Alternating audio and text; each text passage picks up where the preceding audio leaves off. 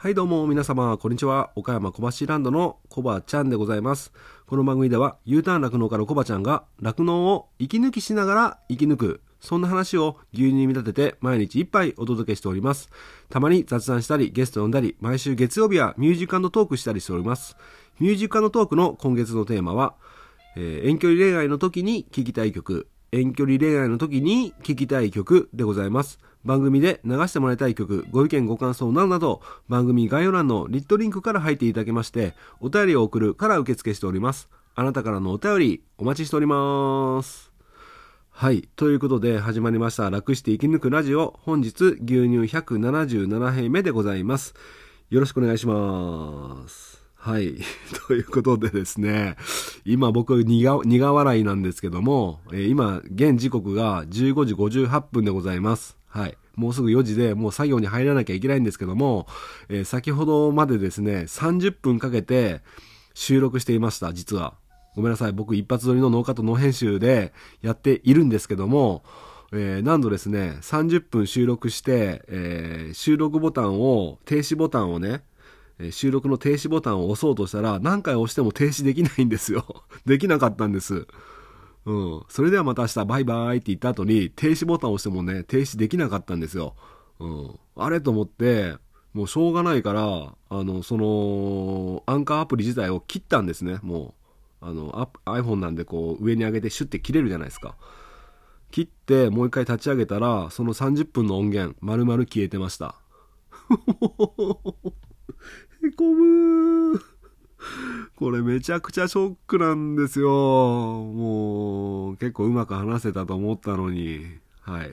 ということで、気を取り直して、もう作業がね、遅れるのを覚悟の上で、もう一回ね、もう収録していきたいと思います。でなので、30分は長いので、20分ぐらいで収めていきたいと。まあ、できれば15分ぐらいで収めていきますので、よろしくお願いします。で、さっきも話したんですけども、話したって皆さんわかんないですよね。えー今、3連休なんですね。今、3連休中なんですね。うわこれ2回目話すのやっぱモチベーション上がんないな。まあまあ、同じ内容を初めて話すように今から話していきますけども。今3連休ということで、今朝ね、子供と妻が出かけてるのを見てね、あ、今日日曜なんだってまた思い出して、で、なんとなくね、携帯を見たら、あ、カレンダー見ると明日もね、赤マークになってて、お休みということで3連休ということでね、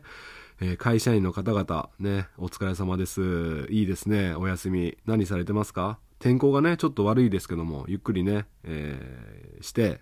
体の疲れ、取っていただきたいと思います。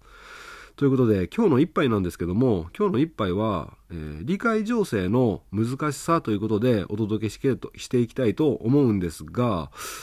その前にですね、お便りが1点届いておりますので、紹介させてください。はい。で、お便りの内容がですね、はい。じゃあ読まさせていただきます。えっと、小腹ネーム、ただの牛好きさんからいただきました。40代男性の方、宮城県にお住まいで酪農家ということで、ありがとうございます。2回目の、ん ?3 回目 ?3 回目ぐらいか。すいません。2回目かな？お便り、ありがとうございます。はい。えー本文読まさせていただきます。こんにちは。コバちゃんの愛人のミキちゃんの旦那、旦那、ただの牛好きです。かっこ笑い。ということで、あの、昨日か一昨日か、ミキちゃんからお便りいただいて、もうお便りの内容がすごく良かったので、ね、あのー好きになっていいですかって言ったんですけど、そのミキちゃんの旦那さんなんですね。すいません、なんか。奥さんに対してなんか好きになっていいですかとか言っちゃって。本当すいませんでした。もう二度と言いません。ミキちゃん愛してるよはい。ちょっと今のなしでお願いします。はい。じゃあ続きを読みます。この前、市場会社の営業マンが来た時に市場設計しながら話してた内容です。あ、その前に、その営業マンにもコバちゃんのラジオを宣伝したら、最近聞き始めてくれたみたいです。何気に宣伝活動してますよ。ありがとうございます。嬉しいですね。聞き始めてくれた営業マンさんが。で、ああ、嬉しいなそんな宣伝活動までしていただいて。で、問題はですね、その営業マンさんが聞き始めてたのはいいんだけど、聞き続けてくれるかどうかが問題なので、あのーただの牛好きさん、あのーまた来た時にちゃんと聞いてますかってチェックしてくださいね。お願いします。それはさておき本題です牛乳の売り上げを少しでも伸ばすためにどうしたらいいのかこのことで話してたんですが何かのアニメやキャラとコラボはいいけどその営業マンの親会社である乳業メーカーさんは某ネズミのキャラクターが世界的に有名なところとコラボしてるらしいです。ほうあまり話題になってないのかな？初耳でした。えそこでミキちゃんの提案で今巷で流行ってるらしい馬娘を真似て牛娘なんてどうだろう？ってなったんですが、点点点。乳牛を擬人化って自分たち仕事内容を考えたら酪農家さんならわかると思いますが18金でしかないことに気づいてしまって。確かに、これはダメでしょってなりました。笑い、えー、なかなか反則販売促進って難しいですね。もう少しいろいろ考えてみます。え特に大した話じゃないんですが、誰かに聞いてほしくてお便りしました。ではまた何か思いついたらお便りします。ということで、お便りいただきました。ただの牛漬さん。えー、またね、お便りいただいて本当にありがとうございます。いやいや、ね、酪農家自身がね、こうやって、どうやったら牛乳が売れるんだろうっていうことをね、考えてお便りいただいたんですけども、いやー、もうこういう時代なんですよね。このお便りが表してますよね。うん、今までって酪農家って牛乳がどうやって売れるんだろうって考えてなくなかったですか？どちらかといえば牛乳をどうやって絞ろうたくさん絞ろうかっていうことを考えてたと思うんですね。まあ今もそういった方も多いと思うんですけどもやっぱり牛乳の消費が低迷してるっていうことでまあそれが結構深刻ですよね。でかつ飼料高資材高ということで電気代も上がってて、えー、生産するコストは上がり続けていて、えー、価格転嫁できていない安い牛乳がスーパーに並んでいるスーパーの棚に並んでいる。でその安い牛乳ですら消費が低迷している。これ深刻っすよね。だからやっぱりただの牛月さんみたいにあのどうやったら牛乳が売れるのかっていうね作業しながら考えていただいてるっていうことなんです、うん、僕も考えてるんですけどもこれなかなか難しいですよね。ででででで、えー、アニメのキャラとコラボ。ね、某乳業メーカーさんがアニメのキャラとコラボ。某ネズミのキャラクターってことなんですけども僕これ知らなくてググってみたら確かにコラボしてましたね。いや皆さんみんなこんにちは。夢の世界へようこそ。ほほ。っていうねキャラクターと あんま似てなかったな。コラボしてましたね。えー、ただですね、これが21年、コラボが21年だったから、もしかしたら今やってないのかもしれないですね。僕自身もたまにしか行かないからスーパーでそのパッケージ見たことないから、もしかしたら終わってるのかもしれません。だからぜひね、この売り上げがどうだったのか聞きたいですね。そのキャラクターにしたら売り上げが伸びたのか伸びなかったのか。伸びなかったんだったらただコストが増しただけですもんねうんはい、えー、そこでミキちゃんの提案で今んち今巷で流行ってるらしい馬娘を真似て牛娘なんてどうだろうってことなんですけどもこの馬娘ってことも僕知らなくて僕全然世間についていってないですね で調べてみたら画像検索してみたらめちゃめちゃ馬を擬人化してる可愛い女性たちが 気持ちちょっとセクシーな女性たちがたくさんいまして、おお、こんなのあるんだと思ってね。うん、面白いですね。それを牛娘にしたらどうなんかってことで擬人化しちゃうと、まあね、乳を絞る 牛乳、乳牛を擬人化すると18金でしかないことに気づいてしまってっていうことで、まあ確かにね、うん、まあ、リアルに擬人化するとそうなっちゃいますけど、あの、僕の楽してお休みラジオでもね、一応僕が飼ってたプリンセスっていうね、牛をね、擬人化してる、ね、セラさんっていうね、方に、あ、あのー、アニメじゃなくてイラストを描いてもらってね、あのー、カバーアートにしたりしてるんですけども、うん、まあ、なかなかこのパッケージっていうのも難しいですよね。実際それでね、すごく効果があるんだったらやるべきだし、うん。ね。ということでありがとうございます。いろいろとね僕の方も考えていきたいところなんですけども。またね気軽に何か思いついたらお便りいただければと思います。ありがとうございます。でさっきの話というか今日の一杯をね早速お届けしていきたいと思うんですけども、まあ、このお便りにもつながる内容なんですけども、先ほど言いました通り、えー、今日の一杯は理解情勢の難しさ、理解情勢の難しさということでお届けしていきたいんですけども、あのー、最近、まあ約1ヶ月になりますけども、楽してお休みラジオというのをね、スタンド FM というプラットフォームで毎日配信しております。で、そのスタンド FM っていうのがね、ライブ機能っていうのが結構盛り上がっていまして、この Spotify とかではない機能ですよね。うん、ライブ機能っていうのが盛り上がっていまして、で、中にはね、主婦層も結構いるんですよ。うん、主婦の方がホストになってて、それにを取り巻くコミュニティみたいなのができてて、で、実はですね、僕あの結構搾乳作業とかの合間合間を見て、あのそのライブに、えー、潜入したりしてるんですよ。潜入 で、あわよくば牛乳の価値をそこで伝えればな、伝えれればなと思って潜入したりしてるんですけども、で、一応ね、今搾乳中なんですけども、あの、酪農家のコバちゃんって言います。よろしくお願いします。みたいなんで入ったりするんですけども、うん、まあまあ難しいですね。あの、やっぱりコミュニティとして結構出来上がっちゃってるとこが多くて、やっぱり外部って言ったら言い過ぎだけども、まあ、こんばん、こんばんはとか、こんにちはとか声はかけてくれるんですけども、まあまあ、どこ入っても、今、酪農家さんって大変なんですよね、とかって、飼料代が上がってて、円安の影響でとかね、あの、電気代も上がってて大変ですよねっていう人は、えー、一人もいません。はい。なので、あの興味がない人はね、やっぱりね、興味がないんですよ。うん。うん、興味がない人は興味がない、えそういう人たちに対して、えー、牛乳飲んでくださいとかあの牛乳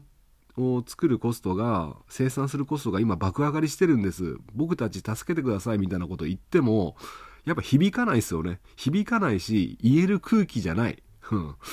だからこれ、えー、今日の一杯理解情勢の壁難しさということで本当に難しいなって今痛感していますうん。だからやっぱり自分がね、ライブ配信を、自分がホストになってね、ライブ配信して、集まってくれる人たちに発信していくっていうスタイルがいいのかなって思うんですけども、なかなかね、だから興味がある人しか寄ってくれないから、やっぱりね、いつも集まるメンバーとかも同じようなメンバーになってしまって、なかなか外部から入ってきてくれないっていうのがありますね、リアルに。うん。難しい。で、このポッドキャストの楽して生き抜くラジオの方も、うん、やっぱり興味がある人が探し当てて聞き、聞いてくれてるじゃないですか。だから興味がある人に対しての理解情勢っていうのは比較的壁が低いんですよね。簡単。簡単って言ったら誤解がありますけども、壁が低い、ハードルが低いと思います。なぜかといえば興味を持って寄ってきてくれてるから。で、例えて言うなら、英会話、英会話のレッスンを興味がある人、興味がない人が同じように聞いても当然興味がある人はあの勉強したいっていう意欲があるから当然ね理解が進む、うん、ただ興味がない人が聞いてもただの呪文にしか聞こえない。まあそれと似てるかなって思いますね、うん、だからいかにして今後この興味がない人たちに対してアプローチしていくかっていうのがポイントになってくるかなっていうふうに思いますね。うん。で僕のまあいろいろ考えて毎日ね発信してるんですけどもやっぱりそういう興味がない人たちに対して、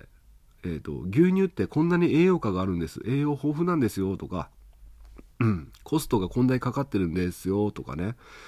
20年前30年前から牛乳の値段って変わってないんですよって言われたところでへえそうなんだで終わりだと思うんですね。だから僕はなるべくこの一般的にね一般的に生きてる酪農に関係ない人が聞いて酪農の現状が、まあ、面白く聞けるような番組を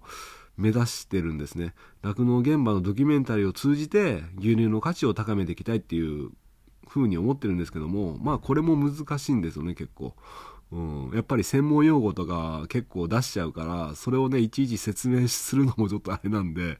時間かかっちゃうからそれもまた難しいと思って。うん。まあただ本当に興味たまたまね耳にしてあ酪農ってこんなんなんだって興味を持ってくれる人はやっぱりわからないものとかはググったりしてね調べてくれたりするリスナーさんも過去にいました今も聞いてくれてると信じたいんですけどもいましたうん、だから番組として毎日配信するにあたってやっぱり日々酪農現場で何が起きてるかっていうドキュメンタリーを伝えていくのいくっていうのはやっぱり、うん、一つの手段かなっていうふうに思っています。はい、ちょっと待ってくださいね。みーちゃん、ちょっと今、今ね、収録してるからね、待ってて。はい、すいません。もう、みーちゃん絶対僕が収録してると泣いてくるんですよ。はい、そんな感じで、やっぱりこれから今もうすごく厳しい情勢になってて、で、11月から入荷は上がりますけども、それと同時に、えっと、販売価格も上がるということで、まあ20円から30円上がるんじゃないかと言われてますけども、一番怖いのが消費の低迷ですよね。だから今はやっぱり消費者さんへの理解情勢に力を入れなきゃいけない時期なんだなっていうふうに思います。うん。なので、あのーもしね、聞いてるリスナーさん、小原さんで、あのー自分もなんか、理解情勢活動やりたいなとかって思われる方、ぜひね、なんか、いろいろプラットフォームあるじゃないですか。うん、僕がやってる、この Spotify、アンカーアプリを使って発信するポッドキャスト、えスタンド FM、スプーン、ラジオトーク、ヒマラヤとかね、他にも YouTube、ね、あと東京ロンリーボーイさんがやってるポコチャ。あれはちょっと違うかな。うん、まあいろいろあると思うんですけども、ぜひね、この今の時期だからこそ、そういうの興味を持ってる方、自分だったら隙間時間にできるなと思う思われている方、ね、ぜひやってみてはどうですか、うん、やってみてほしいです、うん。で、特におすすめなのがやっぱり音声配信ですね。で、やっぱり動画とかって、まあ、イメージでわかると思うんですけど、めちゃめちゃ編集作業に時間かかるんですよね。時間がかかる。で、僕、あの、インスタグラムの1分間のリール動画を作るだけでも1週間かかったんですよ。1分間の動画で1週間ですよ。そしたら10分の動画で1ヶ月以上 まあまあ、それは僕は下手だっていうのもあるんですけども、そのぐらい時間取られちゃうから、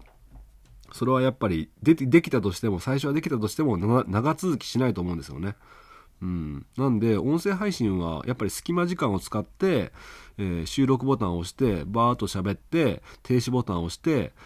えー題名と説明をつけて、えー公開するボタンを押すだけ。うん。だから20分の番組だったら25分で、